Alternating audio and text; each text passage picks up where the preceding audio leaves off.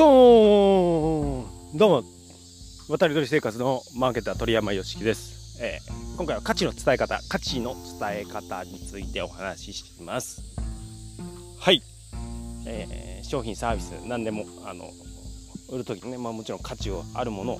売るわけですけれどもその伝え方次第で相手に価値を感じてもらえない。分かってもらえない。だから、えー、売れない届かない。というふうになってしまう。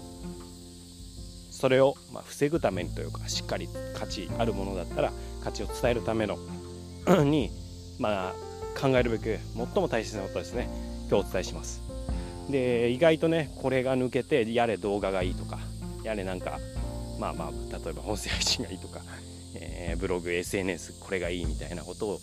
やってしまうんですけれどもそれはもう見当違いというか全く本質ではないのでそこじゃないよというえー、お伝えして、まあ、最終的にね手段を選ぶ時に動画なのかなとか SNS なのかなっていうのは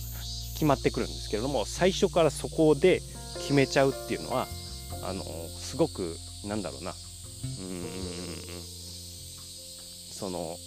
うん、例えばキャンプ場行ってどこが一番いいかなって探してから場所を選ぶのとなんかわかんないなんかわかんないけど A っていう数字が好きだから A の場所みたいな A の場所全然良くないのに決めちゃうみたいな感じですかね、うん、そういう風に A がいいよ A がいいよって言ってるから A って決めちゃうけど自分には A がフィットしてないっていう場合があるのでそこは、えー、その前段階で考えることがありますよねというようなお話です。今ちょっとねあの軽トラックとすれ違いました。今山道を佐渡あ新潟県佐渡の山の中をね歩いておりましてえー、今毎朝ですね山を登りながらスタンド FM でライブ配信し山を下りながら、えー、ポッドキャストの収録をするということで、まあ、内容は同じなんですけれどもライブ配信でこうね、えー、時にリスナーさんと交流したりしながら練り上げたものを今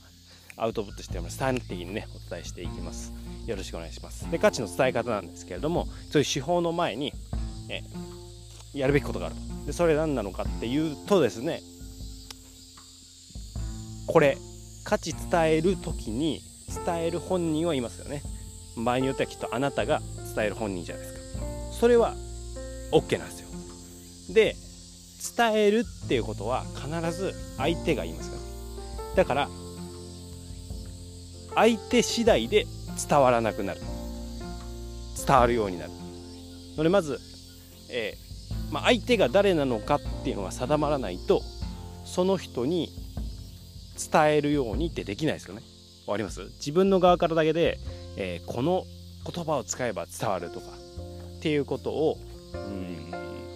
まあ最大公約的数的に言うことはできますけど、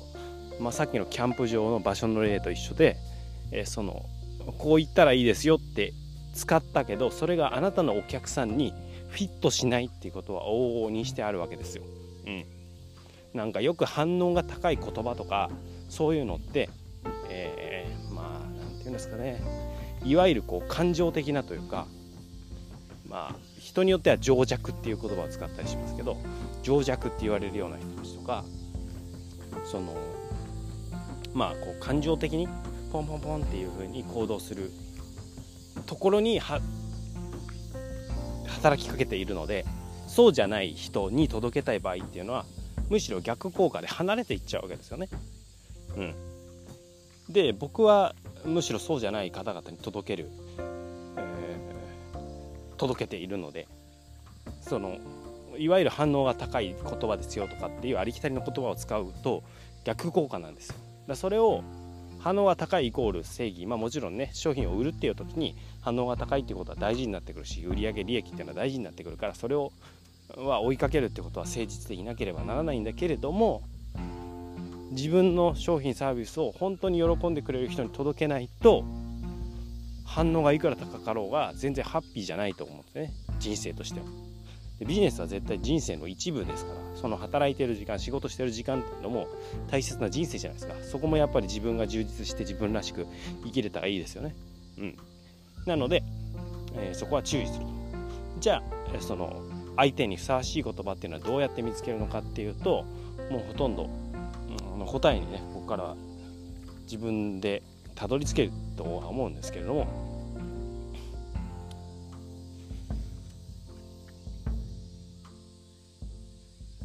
プレゼントに近いと思ってください、えー、あなたの大切な人。まあ、大うんそうですね。きっと誰かにプレゼントするっていう時に何考えますか？もちろん自分がこれ素敵だな。これあげたいなっていう思いからスタートすることはあると思うんですけれども相手の例えば誕生日とか記念とかお祝いがあるっていう時にそれがあります。お祝いのタイミングがあります。相手は何をしたら喜ぶかなっていう時に自分だけの視点で決められますか？きっと決められないですよね。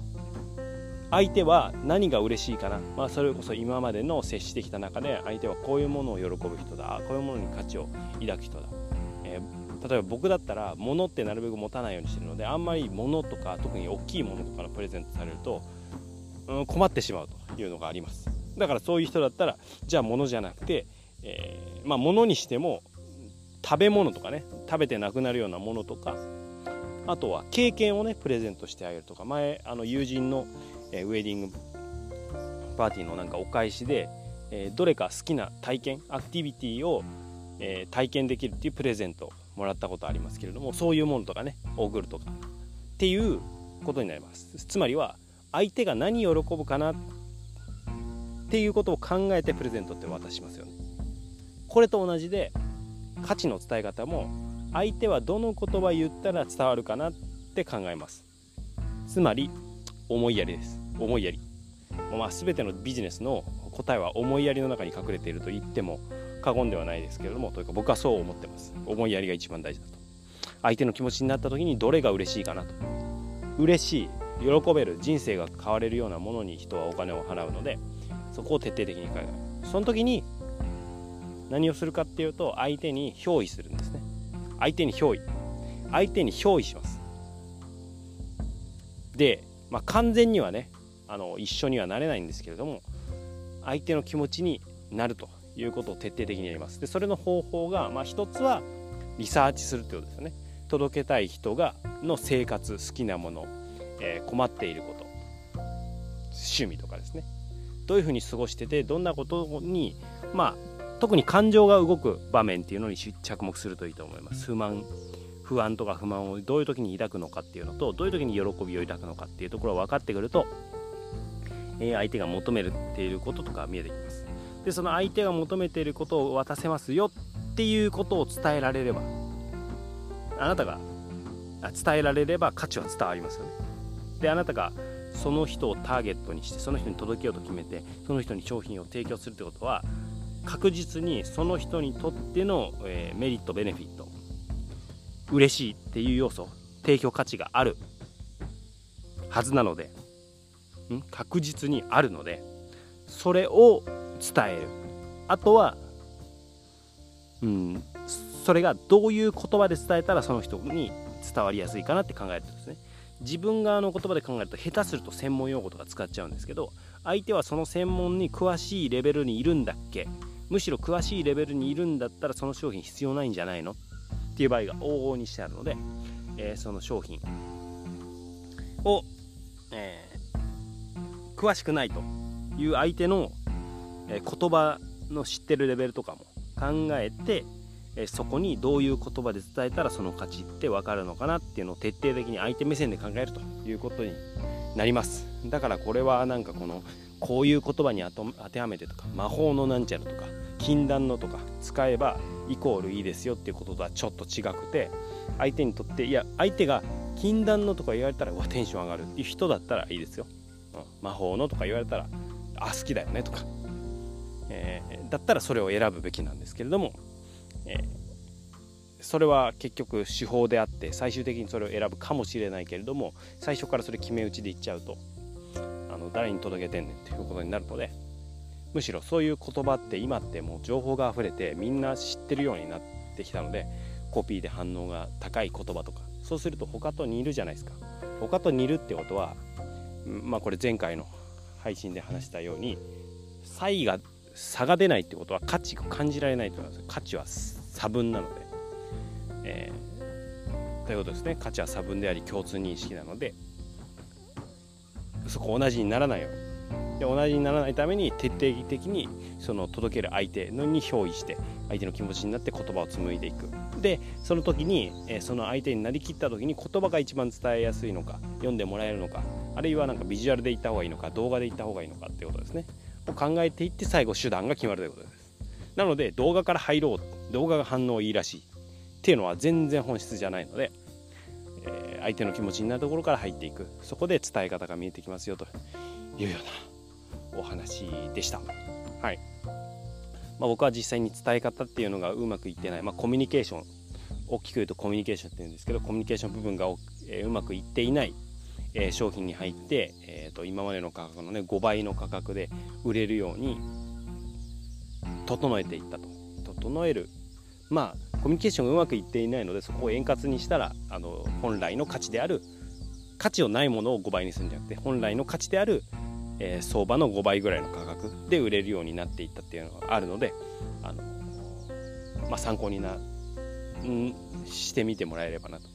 5倍ぐらいまではいけますよということ。ですね相場の、はい。まあ、そこはブランド化っていうことでもちろんビジュアルとかねそういった要素も入れていきますが、えー、何しろもうやってるのはすっごくシンプルで相手の気持ちになりきるということですね。届けてこれを喜んでくれる人それ人はどういう気持ちなのかどういう言葉で伝えたらいいのかっていうのを徹底的に徹底的に考える思いやりです。ビジネスは思いやりです、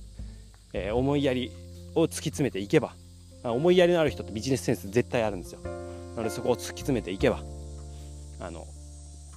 ちゃんと価値あるものあなたの提供している価値が届くようになりますのでそこを考えてみてで自然にね伝え方とか、まあ、どんな言葉使ったらいいビジュアル使った方がいいどういう媒体使った方がいいっていうのはそこから見えてきますので、えー、その辺追いかけてみてもらえればなと思います。まあ、客観視難しいんですけどね。はい、客観視難しいですよね。えー、僕も難しいなと思って、あの、えー、日々戦っておりますが、それをとことん突き詰めて、思いやり発動して、相手に届くようにしていく。それがもう絶対社会貢献になるんで、相手も嬉しいですよね。相手も嬉しくて、えー、相手はそれをお金払ってでも求めたいと思っているのでそれをちゃんと届けてあげましょうその自分が利益を得るためというよりはその価値提供している価値があるのは届けることで相手が喜んでくれるのでそれ届けないことの方が僕は罪だと思ってるし、まあ、もったいない客観的に僕はマーケターとして外から見めちゃくちゃもったいないと思ってるのでそれをちゃんと届けて相手を喜ばせてでちゃんとお金としても、え返ってきてそれが社会貢献に、ね、なっていく自分の力を発揮して社会貢献しながら自分らしく生きるっていうところ、えー、に向かってもらえればなと思います。以上、無知を武器に今日も一歩成長を楽しんでいきましょう。Thank you for listening. You pay my day 鳥山よしきでした。価値の伝え方相手に憑依するとことんやってみてください。